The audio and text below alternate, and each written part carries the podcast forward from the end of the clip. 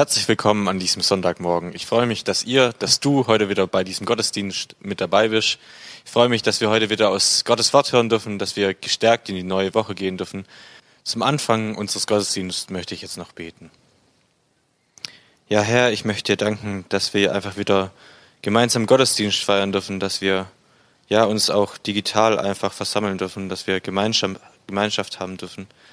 Ich möchte danke, dass du einfach auch hier präsent bist, mitten in dieser Zeit, wo Corona herrscht, wo alles drunter und drüber geht, wo wir zu Hause bleiben müssen, wo wir Abstand halten voneinander, wo wir nicht wirklich Gemeinschaft pflegen können. Ja, aber trotzdem dürfen wir wissen, dass du doch da bist und dass du mit uns durchs Leben gehst, dass du für alles eine Lösung parat hast und ja, wirklich nur Gutes für uns im Sinn hast. Ich möchte dich jetzt auch einfach ganz speziell für diesen Gottesdienst beten, bitten, dass du ihn segnest, dass du um Thomas einfach die richtigen Worte schenkst, dass wir die Worte einfach in unser Herz aufnehmen können, dass wir wirklich offene Ohren haben, dass wir gestärkt in die neue Woche gehen können, dass wir es auch umsetzen können, was wir heute hören. Und ich möchte dich einfach ja für diesen Gottesdienst bitten und dass du ihn segnest. Amen. Herzlich willkommen heute Morgen zu einem weiteren Online-Gottesdienst der Gemeinde für Christus. Ich möchte jetzt alle, die zu Hause am PC, am Tablet, am Handy oder am Telefon sind und an diesem Gottesdienst teilnehmen, ganz herzlich begrüßen und willkommen heißen. Mein Name ist Thomas Schmidt, ich bin Pastor in der Gemeinde für Christus und ich freue mich heute Morgen mit euch Kindern, mit den Teenies, mit Jugendlichen, mit allen Erwachsenen zusammen diesen Gottesdienst feiern zu dürfen. Manche wird heute Morgen vielleicht sich schon daran erinnert haben, eigentlich wären wir doch heute in Weiblingen bei unserer jährlichen großen Frühjahrskonferenz. Aber wir müssen feststellen, dass dieses kleine Virus es uns momentan nicht ermöglicht. An diesen Konferenzen beschäftigen wir uns in der Regel ja mit biblischen Themen, aktuellen Themen. Die Kinder können in ihre Kinderstunden gehen, in den Pausen genießen wir es, uns ja, Gemeinschaft zu haben, gute Gespräche zu führen, auch mal mit denen, die wir vielleicht schon länger nicht mehr gesehen haben. Und jetzt? Jetzt sitzen wir zu Hause in unseren vier Wänden, vielleicht alleine oder als Familien vermissen all das. Aber wenn wir heute miteinander den wohl bekanntesten Psalm betrachten, den Psalm 23, da werden wir sehen, es gibt auch in diesem Morgen Grund genug zur Freude und zur Dankbarkeit. Der Psalm 23 ist in der Bibel überschrieben mit der gute Hirte und dieser Psalm hat eine gute Botschaft für jeden von uns heute Morgen, nämlich Gott sorgt für uns. Und dazu wollen wir heute drei Punkte miteinander betrachten. Zuerst wollen wir einmal den Autor David des Psalms etwas näher kennenlernen. Dann betrachten wir das Zeugnis Davids über seinen Gott und zum Schluss noch sein Bekenntnis zu seinem Gott. Lass uns nun zusammen diesen Psalm 23 lesen. Ein Psalm Davids. Der Herr ist mein Hirte, mir wird nichts mangeln. Er weidet mich auf einer grünen Aue und führet mich zum frischen Wasser. Er erquicket meine Seele, er führet mich auf rechter Straße um seines Namens willen. Und ob ich schon wanderte im finstern Tal, fürchte ich kein Unglück, denn du bist bei mir. Dein Stecken und Stab trösten mich. Du bereitest vor mir einen Tisch im Angesicht meiner Feinde. Du salbest mein Haupt mit Öl und schenkest mir voll ein. Gutes und Barmherzigkeit werden mir folgen mein Leben lang. Und ich werde bleiben im Hause des Herrn immer da. Der Vers 1 beginnt mit einem Psalm Davids. Wer war denn dieser David? David war wohl einer der bedeutendsten Könige in der Geschichte Israels überhaupt. Er lebte circa 1000 vor Christus. Sein Heimatort war Bethlehem, übrigens der Ort, wo auch Jesus Christus geboren ist. Als jüngster Sohn der Familie hatte er die Schafe zu hüten und mit Sicherheit konnte er in der Zeit, als er draußen auf dem Feld war, einiges und vieles für sein späteres Leben lernen. Er lernte Verantwortung zu übernehmen, Mut zu beweisen, wenn die Herde in Gefahr war, sei es durch Raubtiere, Krankheiten, die die Schafe bedrohten, sei es durchs Wetter, Sturm und Wind. David hatte auch viel Zeit, um das präzise Zielen und Schießen mit seiner Schleuder zu üben, was ihm später diesen großartigen Sieg über seine Feinde ermöglichte. Und vielleicht war es auch die Zeit, wo er seine Harfe spielen konnte und seine musikalische Ader weiterentwickeln konnte. David wurde dann schon bald durch Anweisung Gottes, durch den Propheten Samuel zum König gesalbt. Doch bis er den Königsthron besteigen konnte, da verging noch einige Zeit. Zunächst wurde er an den Hof von König Saul geholt, um dort mit seiner Harfe zu spielen, um den König Saul ja in seinen seelischen Tiefs abzuholen, seine Depressionen zu lindern. Und jeder von uns kennt auch den sprichwörtlich bekannt gewordenen Kampf David gegen Goliath, als er nur mit seiner Steinschleuder bewaffnet gegen diesen großen schwer bewaffneten Riesen antrat und besiegte. Als David später zum, von Saul zum Heerführer bestellt wurde, konnte er große militärische Erfolge verbuchen. Saul gab ihm dann auch noch seine Tochter Michael zur Frau. David war vom Volk sehr beliebt und das alles führte eben auch dazu, dass Saul neidisch wurde auf David, eifersüchtig und er plante, ihn zu töten. David konnte sich noch rechtzeitig in Sicherheit bringen. Zweimal hatte er sogar die Gelegenheit, seinen Verfolger zu töten. Doch er verschonte ihn, weil er ihn als von Gott eingesetzten König respektierte. Nach Sauls Tod wurde David in Hebron zum König über die Südstämme eingesetzt. Später konnte er auch noch die Nordstämme dazugewinnen. Jerusalem wurde die Hauptstadt von Israel. Er baute dort einen Königspalast, plante einen Tempel, der dann aber erst später von Samuel erbaut wurde. Dieser David der Bibel wird auch als ein Mann nach dem Herzen Gottes bezeichnet. In Apostelgeschichte 13, 22, da lesen wir, ich habe David gefunden, den Sohn Isais, einen Mann nach meinem Herzen, der soll ganz meinen Willen tun. David ein Mann nach dem Herzen Gottes? Als wir vor einiger Zeit in unserem Hauskreis uns mit der Person und mit dem Leben Davids beschäftigt hatten, da kam schon die Frage auf, wie kann David ein Mann nach dem Herzen Gottes sein? Wenn man mal die Biografie Davids eben etwas näher betrachtet, da sieht man, da gab es manche dunkle Schatten in seinem Leben. Wenn wir da zum Beispiel nur an den Ehebruch mit Bathseba denken, wie kann so jemand ein Mann nach dem Herzen Gottes sein? Mit Sicherheit hatte Gott keinen Gefallen an den Sünden Davids. Und deshalb sandte er auch dann Nathan, den Propheten, zu David, der ihm eben diesen Ehebruch aufdecken musste. Was dann aber Gott gefiel, war, dass David seine Tat nicht leugnete, sondern Buße tat, sie bekannte. Kann man übrigens nachlesen im Psalm 32, dort steht, denn als ich es wollte verschweigen, verschmachteten meine Gebeine durch mein tägliches Klagen, denn deine Hand lag Tag, Tag und Nacht schwer auf mir, dass mein Saft vertrocknete, wie es im Sommer dürre wird.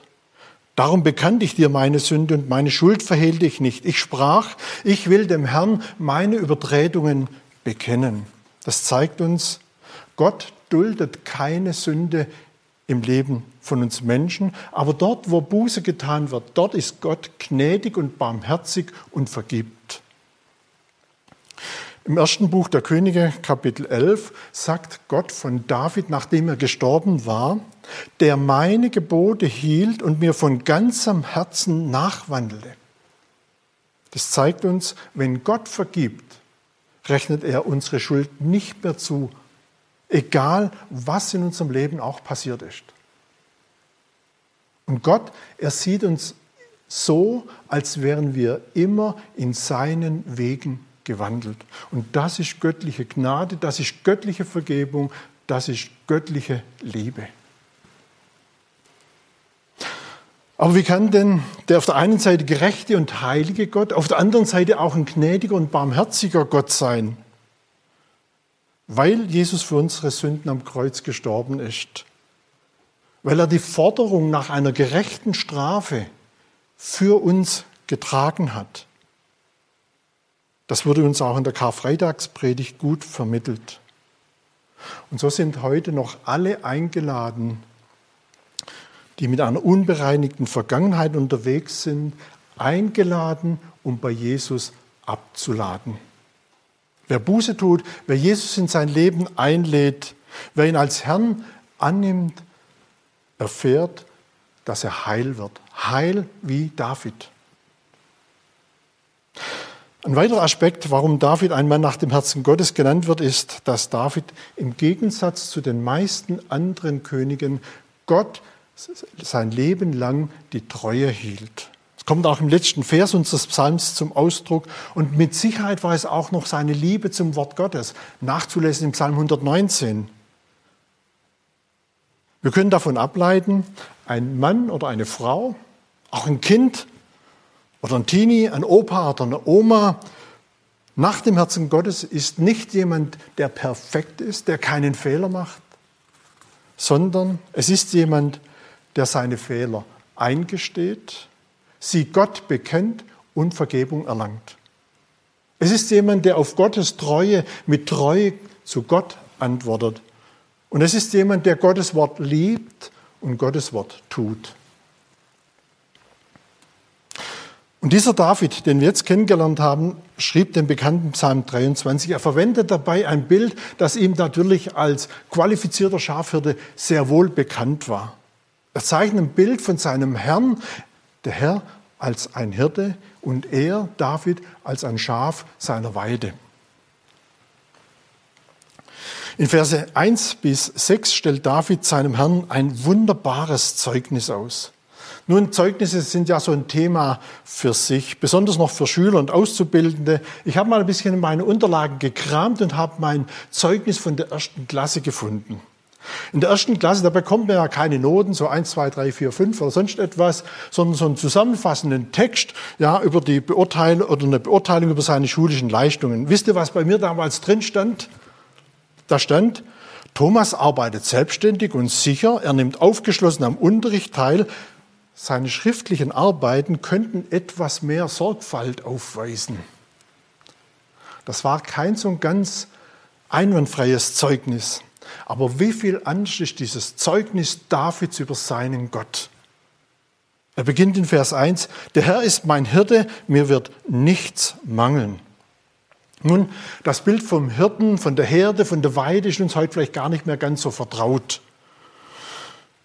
Wenn wir heute überhaupt noch eine Schafherde sehen, dann irgendwo draußen auf dem Feld mit einem Elektrozaun eingemacht. Der Hirte kommt dann vielleicht so ein, zwei Mal am Tag mit seinem Geländewagen vorbei und schaut, ob alles in Ordnung ist. Damals war der Hirte noch Teil seiner Herde. Tag und Nacht war er bei seiner Herde dabei. Er wachte über sie, er beschützte sie. Er führte sie immer wieder zu neuen, guten Weideplätzen. Er achtete auf jedes einzelne Schaf. Er kannte jedes einzelne Schaf. Und die Schafe kannten ihren Hirten. Schon allein in seiner Stimme, sie weckte in ihnen Vertrauen zum Hirten. Ein Fremder hat mal behauptet, gegenüber, gegenüber einem syrischen Hirten, die Schafe würden ihn doch an seinem Aussehen, an seiner Kleidung erkennen und deshalb ihm folgen. Der Hirte sagte, nein, sie erkennen mich an meiner Stimme. Daraufhin hat der Fremde und der Hirte einfach mal die Kleider ausgetauscht und dann ging der Fremde zu den Schafen hin, versuchte noch die Stimme des Hirten nachzuahmen. Aber wisst ihr was? Die Schafe, sie folgten ihm nicht. Daraufhin ging der Hirte mit den Kleidern des Fremden zu seinen Schafen und die Schafe folgten ihm. Jesus ist der gute Hirte, denn er sagt von sich selbst, ich bin der gute Hirte. Und in Johannes 10, 27, meine Schafe hören meine Stimme und ich kenne sie und sie folgen mir. Wenn Jesus unser Hirte ist und wir seiner Stimme folgen, dann wird unser Leben unter dem Segen Gottes stehen. So wie es in Vers 1 weiter heißt, und mir wird nichts mangeln. Aber Moment mal, also mit dieser Aussage schießt David doch ein bisschen übers Ziel hinaus. Mir wird nichts mangeln. Also wenn man aktuell durch Kurzarbeit vielleicht nur noch 60 Prozent oder 67 Prozent, je nachdem, verdient und die laufenden Kosten sind nach wie vor die gleichen, da kann es schnell zum Mangel kommen. Wenn uns die Gemeinschaft mit Gläubigen so sehr fehlt und auch durch die Kontaktbeschränkungen wir uns einsam fühlen, wenn man zu Hause durch das Homeschooling und den Haushalt dringend eine Auszeit bräuchte, oder wenn Kinder und Teenies momentan ihre Freunde nicht treffen können oder auch die Sonntagsschule fehlt, dann ist doch die Aussage von David ein bisschen übertrieben oder gar sogar provokativ. Mir wird nichts mangeln. Vor kurzem am 9. April erinnerten wir uns an den Todestag von Dietrich Bonhoeffer, ein Mann, der durch sein entschiedenes Christsein ins Gefängnis kam und am 9. April 1945 im KZ Flößenburg von den Nazis ermordet wurde. Dieser Mann sagte einmal, ich glaube, dass Gott aus allem, auch aus dem Bösesten, Gutes entstehen lassen kann und will.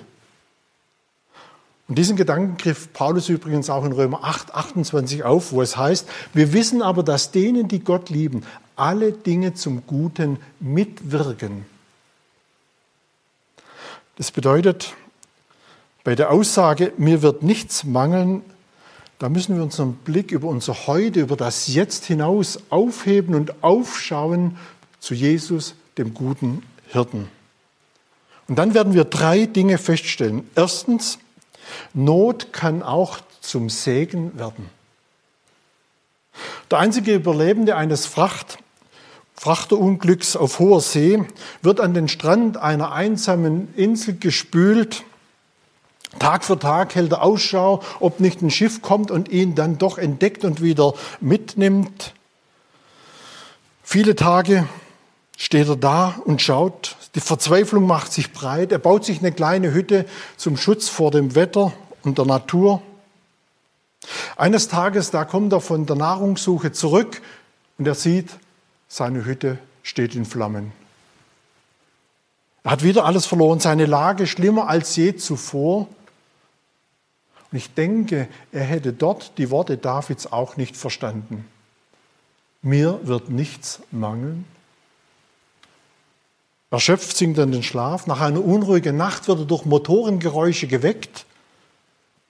Ein Schiff nähert sich, um ihn zu retten. Er fragt den Kapitän, wie kam es, dass ihr mich entdeckt habt? Der Kapitän sagte, durch die Rauchzeichen.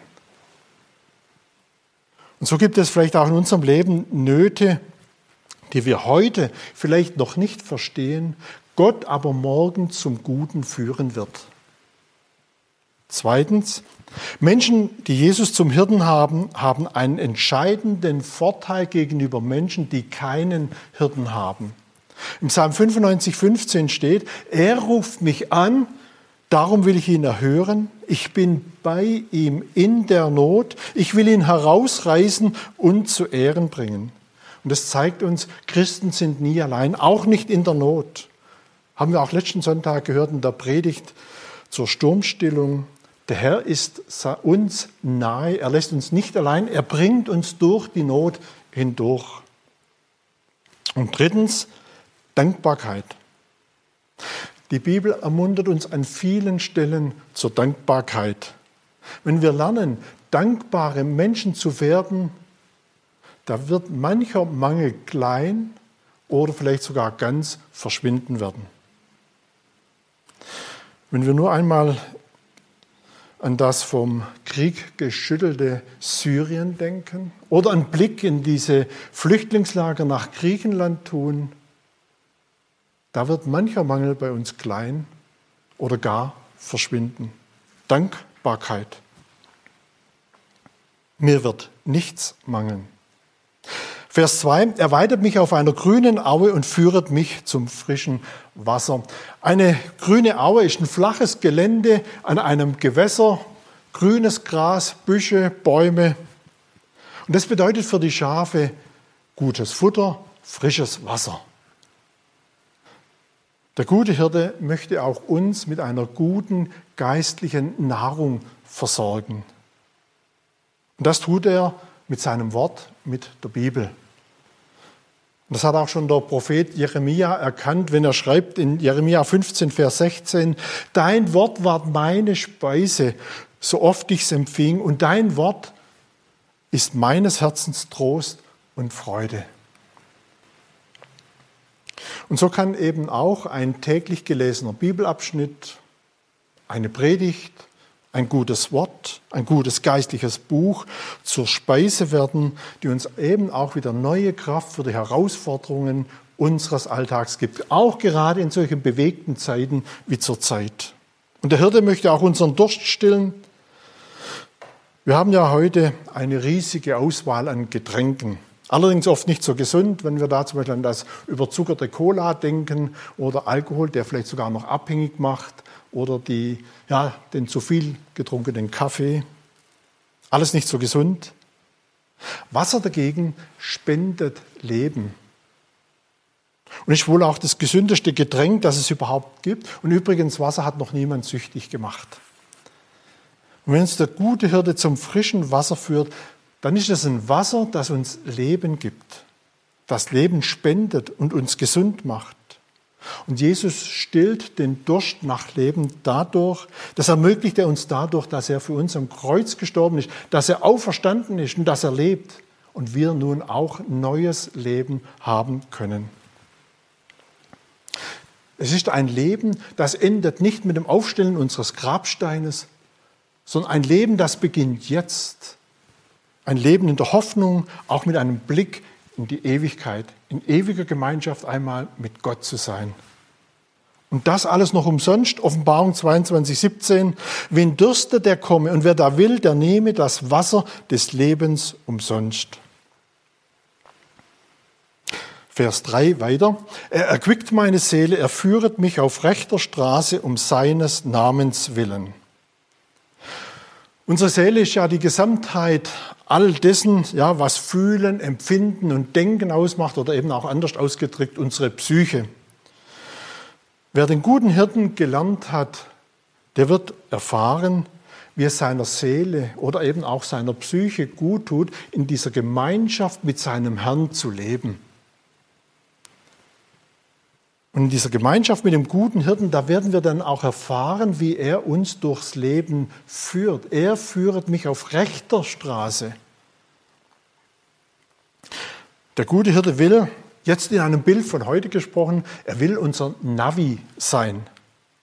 Und so wie das Navi mit den Satelliten am Himmel in Verbindung steht, um uns den Weg zu weisen, wo es lang geht, so möchte der Herr uns auch führen. Und deshalb brauchen wir wie ein Navi diese Verbindung nach oben. Es braucht auch die Bereitschaft, uns seiner Führung anzuvertrauen. Und wenn wir zum Herrn Jesus Herr sagen, dann bedeutet es eben, ich vertraue mich seiner Führung an. Auch wenn es mal durch Schwierigkeiten und Nöte geht. So wie wir es dann in Vers 4 noch sehen. Wie können wir denn Gottes Führung ganz konkret erleben. Sonst hört sich so theoretisch an. Vor Jahren, da hatte ich unerwartet mal einen etwas größeren Betrag Geld bekommen. Daraufhin ermahnte mich Gott innerlich, ich sollte einen Teil dieses Geldes einer, ja, einem befreundeten Ehepaar geben. Dieses Ehepaar hatte bewusst auf eine berufliche Karriere verzichtet und hatte sich intensiv in Gemeindebau investiert. Als sie sich dann für den Betrag bedankten, schrieben sie, das wäre genau die Höhe gewesen einer offenen Rechnung, wo sie nicht wussten, wie sie sie bezahlen sollten. Das war Führung Gottes. Er hat mich geführt, er hat sie geführt, auf rechter Straße. Vers 4, und ob ich schon wanderte im finstern Tal, fürchte ich kein Unglück, denn du bist bei mir, dein Stecken und Stab trösten mich. Frage mal, wer von uns würde denn gerne so in einer richtig dunklen Nacht durch einen dunklen Wald gehen, wo kein Mond scheint, wo man die Hand nicht vor dem Gesicht sieht? Wer würde da so, wem würde es da ja, so richtig wohl sein?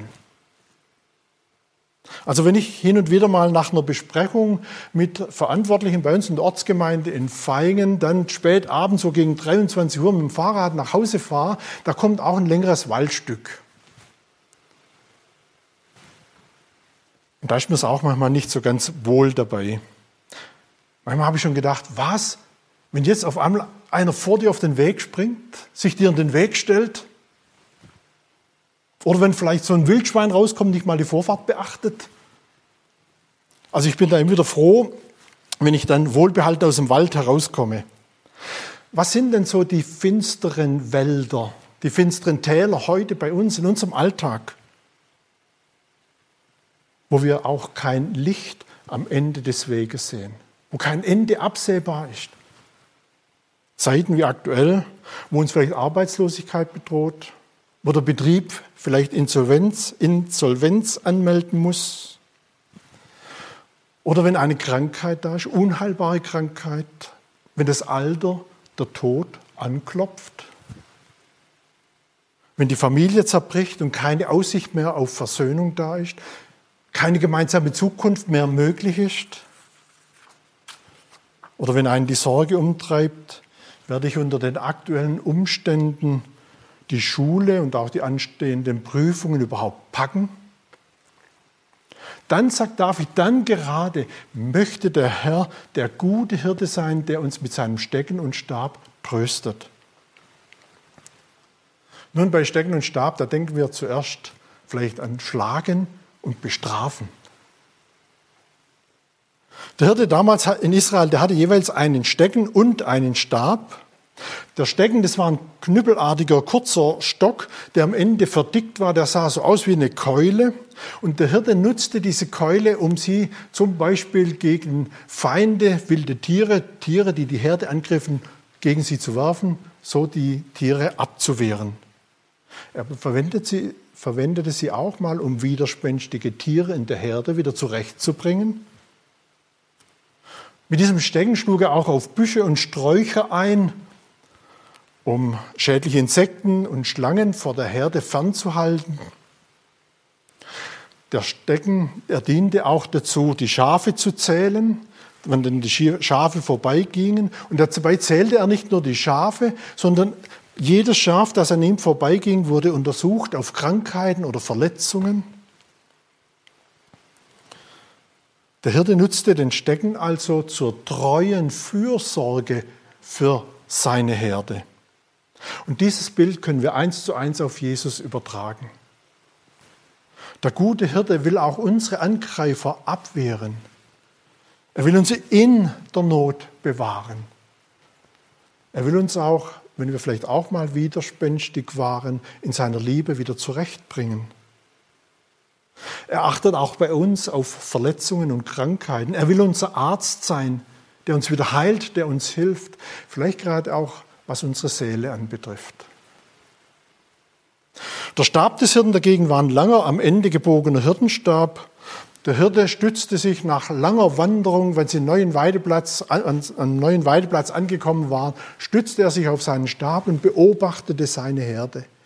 Und da nahm er alles wahr, jede ja, Unruhe dort in der Herde. Sein Augen streifte wachend über diese Herde. Wenn irgendwo eine Unregelmäßigkeit da war, dann schuf er wieder Abhilfe. Auch wird gesagt, dass der Hirte diesen Stab dazu benutzt hat, ein neugeborenes Lämmlein sanft auf die Füße zu stellen neben seine Schafmutter. Und so redet eben der Stab auch von einer liebevollen Führung und Begleitung durch den Hirten. Jesus verliert auch uns nie aus dem Blick. Auch sein Auge schweift über uns. Er achtet auf uns, sei es als Gemeinde in Zeiten von Corona, sei es in unserem persönlichen Leben. Der Herr achtet auf dich, er achtet ganz persönlich auf mich. Und zwar in allen unseren Herausforderungen und diesem momentan oft nicht einfachen Alltag. Vers 5, du bereitest vor mir einen Tisch im Angesicht meiner Feinde, du salbest mein Haupt mit Öl und schenkest mir voll ein. Ein Bibelausleger, der sagte einmal, der geschickte Beschützer ist zugleich ein großzügiger Ernährer. Und dem guten Hirten ist es ein kleines, auch in notvollen Zeiten, uns einen gut reich gedeckten Tisch zur Verfügung zu stellen. Er möchte uns in Zeiten der Angst, der Not, der Bedrückung zur Ruhe bringen. Er möchte uns durch sein Wort stärken. Ich hatte vor einiger Zeit an einem Ort mehrere Bibeltage zu halten. An einem Tag, da war ich innerlich ausgelaugt. Da kamen mir so Gedanken wie, was bewirkt denn dein Dienst in der Gemeinde überhaupt? Als ich da auf dem Weg mit dem Auto auf dem Weg dorthin war, ich war etwas früher dran, fuhr ich noch etwas auf die Seite raus, nahm meine Bibel, legte sie mir auf, die, auf den Schoß und ich betete und sagte Gott, was mich bewegt. Am Ende des Gebets sagte ich ihm noch, ob er mir nicht ein Mutmachwort hätte. Ich öffnete meine Augen, da lag die Bibel vor mir aufgeschlagen.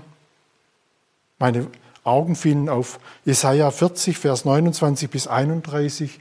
Er gibt dem Müden Kraft und Stärke genug dem Unvermögenden. Männer werden müde und matt. Aber die auf den Herrn harren, kriegen neue Kraft, dass sie auffahren mit Flügeln wie Adler, dass sie laufen und nicht matt werden, dass sie wandeln und nicht müde werden. Ich las weiter. Kapitel 41, 10.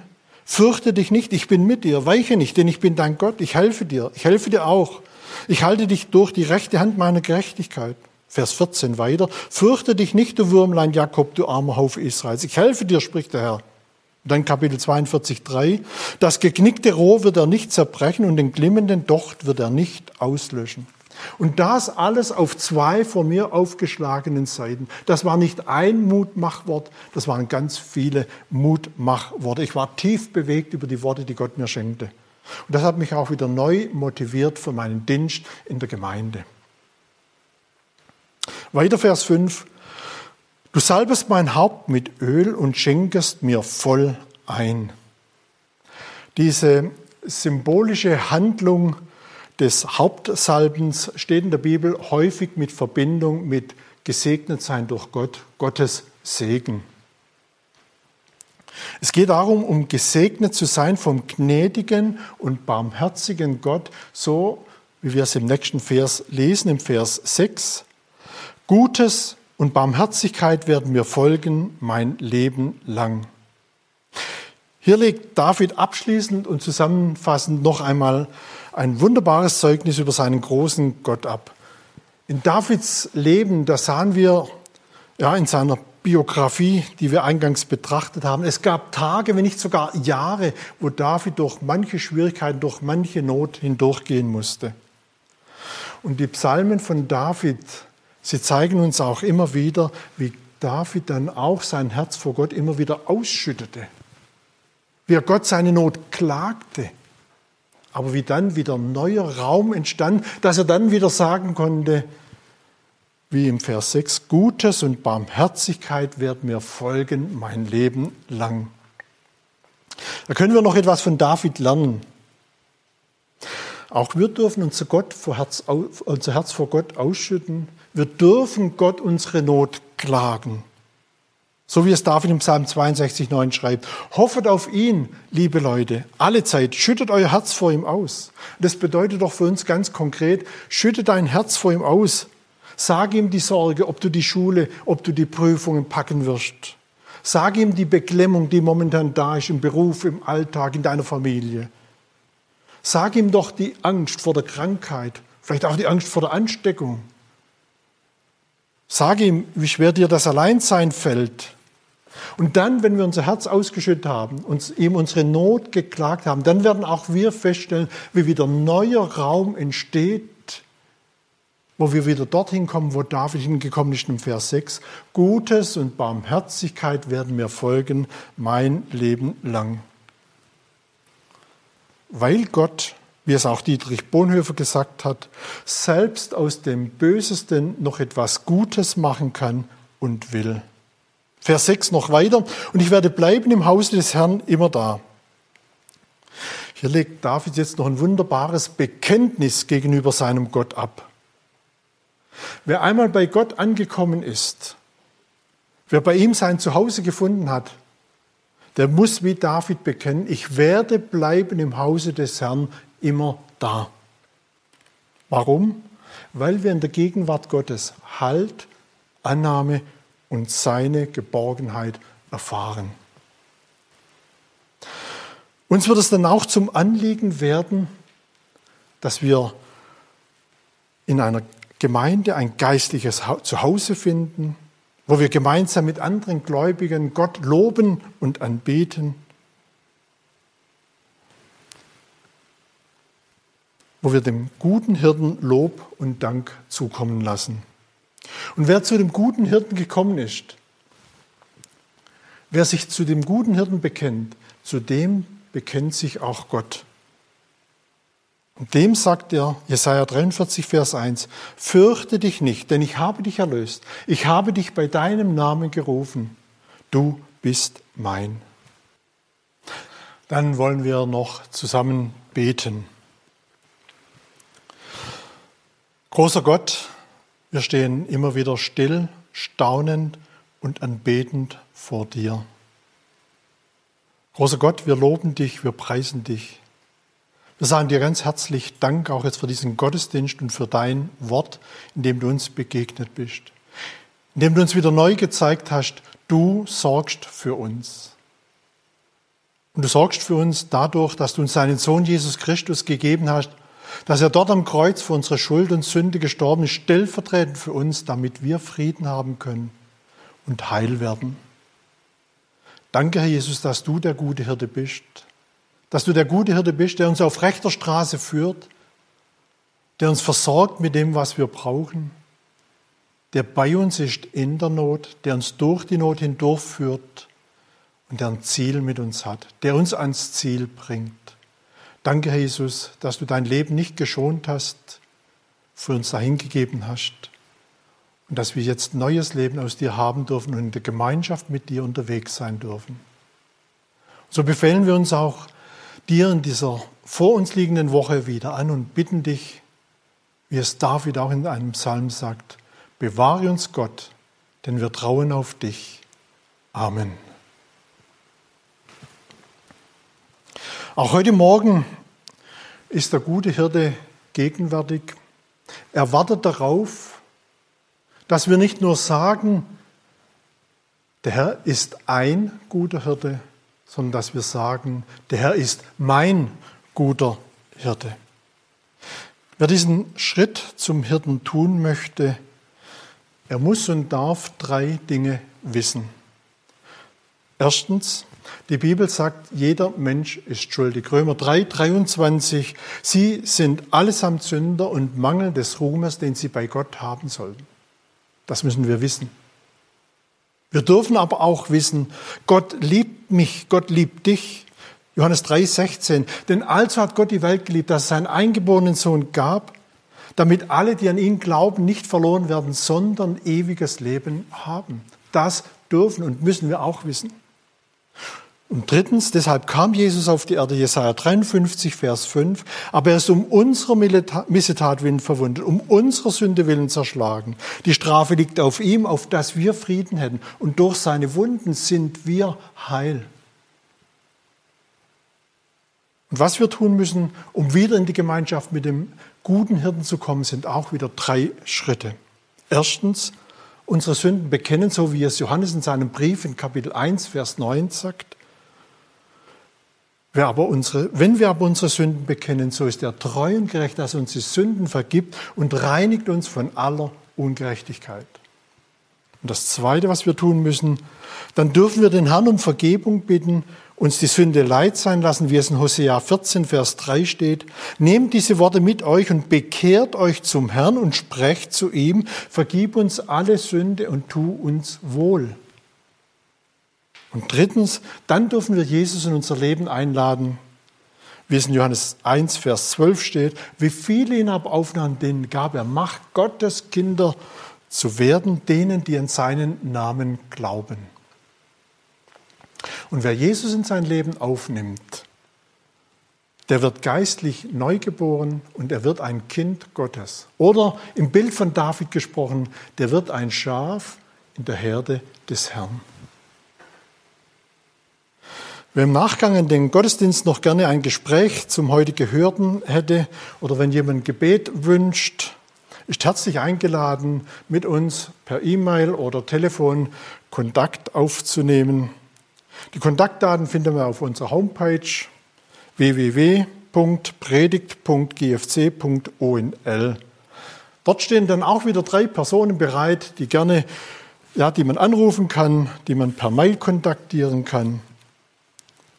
Und da ist eben jeder eingeladen, der einen Wunsch nach dem Gespräch, nach dem Gebet hat.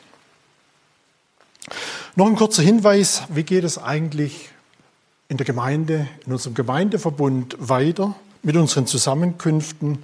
Seit Donnerstag liegen ja die Ergebnisse der Landesregierung in Baden-Württemberg zur Öffnung von Gottesdiensten vor und nach diesen Regelungen sind ja ab 4. Mai unter Beachtung von gewissen Regelungen wieder Gottesdienste möglich. Wir werden als Gemeindeleitung zeitnah prüfen, wie wir diese Anforderungen in unseren Ortsgemeinden umsetzen können. Und wir werden aber auch etwas Zeit brauchen, um diese Anforderungen umzusetzen. Es müssen zum Beispiel Desinfektionsmöglichkeiten geschaffen werden. Für jede Ortsgemeinde muss ein Infektionsschutzkonzept erstellt werden. Wir müssen auch damit rechnen, dass die Besucherkapazitäten deutlich verringert sind durch diese Sicherheitsvorschriften. Alles Fragen, die noch geklärt werden müssen. Und so wird in manchen Orten in den nächsten Sonntagen noch kein Gottesdienst stattfinden. Und deshalb wird aber weiterhin noch parallel auch ein Online-Gottesdienst angeboten werden. Wir gehen auch davon aus, dass wir das Gemeindeleben nicht von heute auf morgen wieder ja, so gestalten können wie vor Corona. Es wird schrittweise, werden wir es wieder aufnehmen können. Aber wir werden euch über alle Entwicklungen zeitnah auf dem Laufenden halten. Und so wird zumindest unser nächster Gottesdienst am 10. Mai nochmals online stattfinden, wo wir dann wieder alle ganz herzlich dazu einladen. Ich verabschiede euch mit 1. Korinther 16, Vers 23, die Gnade des Herrn Jesus sei mit euch. Und dann noch mit Psalm 115, Vers 14, der Herr segne euch je mehr und mehr, euch und eure Kinder. Amen.